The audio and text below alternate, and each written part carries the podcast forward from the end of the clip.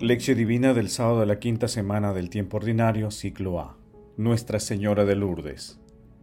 Mandó que la gente se sentara en el suelo, tomó los siete panes, pronunció la acción de gracias, los partió y se los dio a sus discípulos para que los sirvieran, y ellos los sirvieron a la gente. Marcos capítulo 8 versículos del 6 al 7. Oración inicial. Santo Espíritu de Dios, amor del Padre y del Hijo, ilumínanos con tus dones para que podamos comprender los tesoros de la sabiduría que Jesús nos quiere revelar en este día. Madre Santísima, intercede ante la Santísima Trinidad por nuestra petición. Ave María Purísima, sin pecado concebida. Lectura del Santo Evangelio según San Marcos capítulo 8 versículos del 1 al 10. Por aquellos días, como había mucha gente y no tenían qué comer, Jesús llamó a sus discípulos y les dijo, Siento compasión de esta gente, porque hace ya tres días que están conmigo y no tienen qué comer. Si los despido a sus casas en ayunas, se van a desmayar por el camino. Y algunos han venido de lejos. Le respondieron sus discípulos. ¿Cómo podrá alguien saciar de pan a estos aquí en el desierto? Él les preguntó, ¿cuántos panes tienen? Ellos contestaron, siete mandó que la gente se sentara en el suelo, tomó los siete panes, pronunció la acción de gracias, los partió y se los dio a sus discípulos para que los sirvieran. Y ellos los sirvieron a la gente. Tenían también unos cuantos peces. Jesús los bendijo y mandó también que los sirvieran. La gente comió hasta quedar saciada, y de los trozos que sobraron llenaron siete canastas. Eran unos cuatro mil, y Jesús los despidió Enseguida subió a la barca con sus discípulos y se fue a la región de Dalmanuta. Palabra del Señor, gloria a ti, Señor Jesús. María es el santuario y tabernáculo de la Santísima Trinidad, donde Dios mora más magnífica y maravillosamente que en ningún otro lugar del universo. Sin exceptuar los querubines y serafines, a ninguna criatura, por pura que sea, se le permite entrar allí sin privilegio especial. San Luis María de Montfort. Hoy celebramos a la bienaventurada Virgen María de Lourdes. Es la única memoria incorporada al calendario universal que hace referencia a una aparición mariana que Bernadette Soubirous recibió en 1858, en la que oyó este mensaje: Yo soy la Inmaculada Concepción. Es importante precisar que el dogma de la Inmaculada Concepción había sido proclamado tres años antes. En sucesivas apariciones, nuestra Santísima Madre le pidió a Bernadette que era necesario hacer penitencia y oración por los pecadores y le solicitó que le erigieran una capilla en este lugar.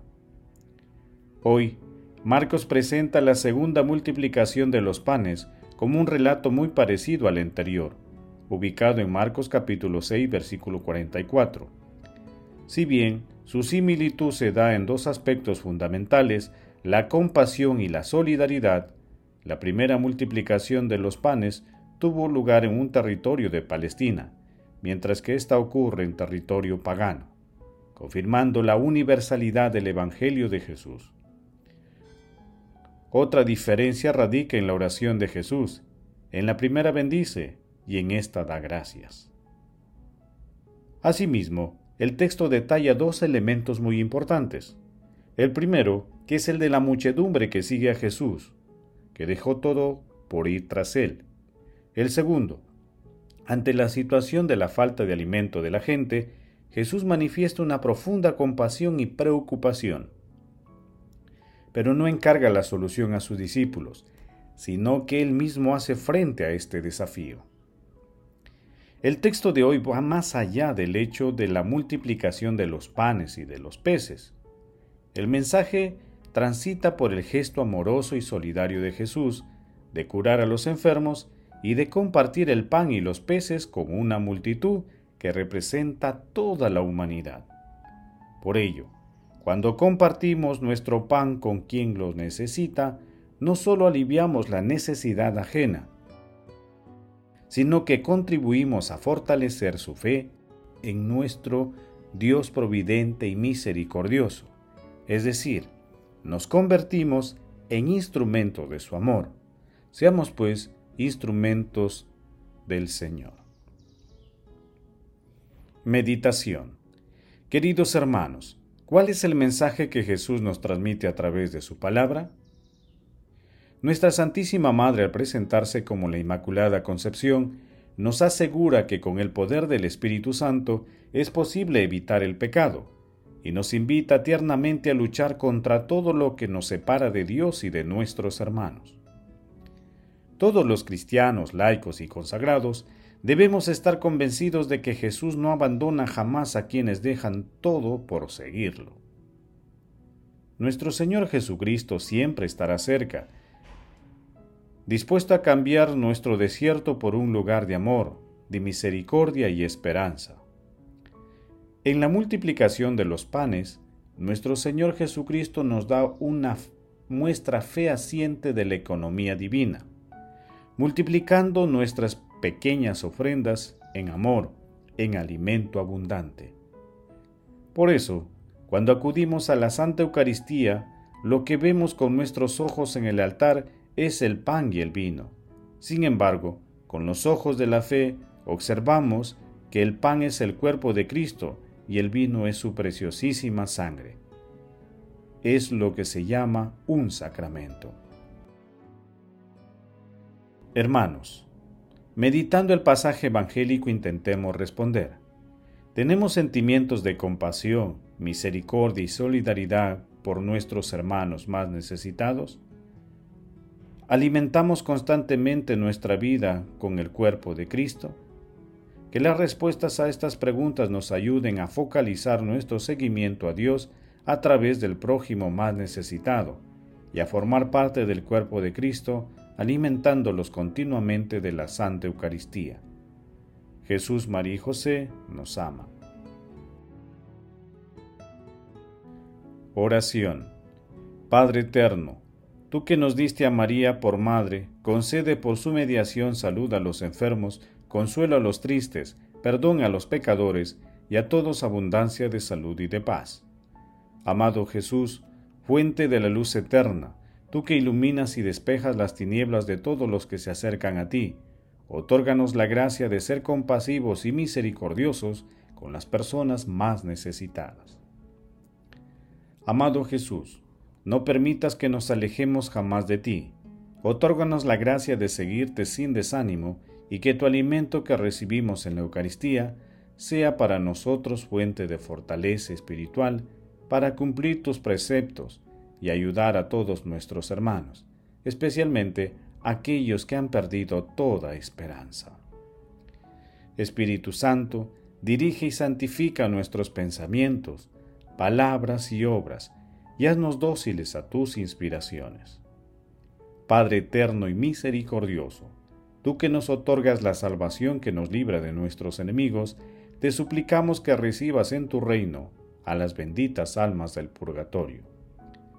Madre Santísima Inmaculada Concepción, Reina de la paz y de la esperanza, intercede ante la Santísima Trinidad por nuestras peticiones. Amén.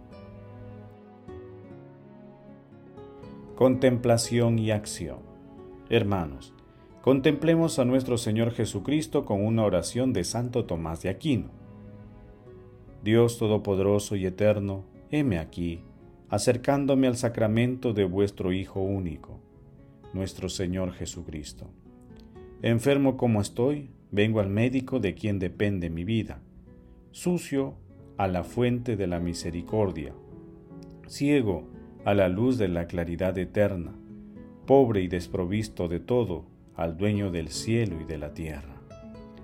Imploro pues vuestra misericordia, vuestra inagotable bondad, a fin de que te dignes curar mis enfermedades, limpiar mis suciedades, iluminar mi ceguera, enriquecer mi pobreza y vestir mi desnudez, para que así yo pueda recibir el pan de los ángeles, al Rey de Reyes, al Señor de señores con toda reverencia y humildad, con toda contrición y devoción, con toda pureza de mi fe, con toda la firmeza de mis propósitos y la rectitud de intención que requiere la salvación de mi alma.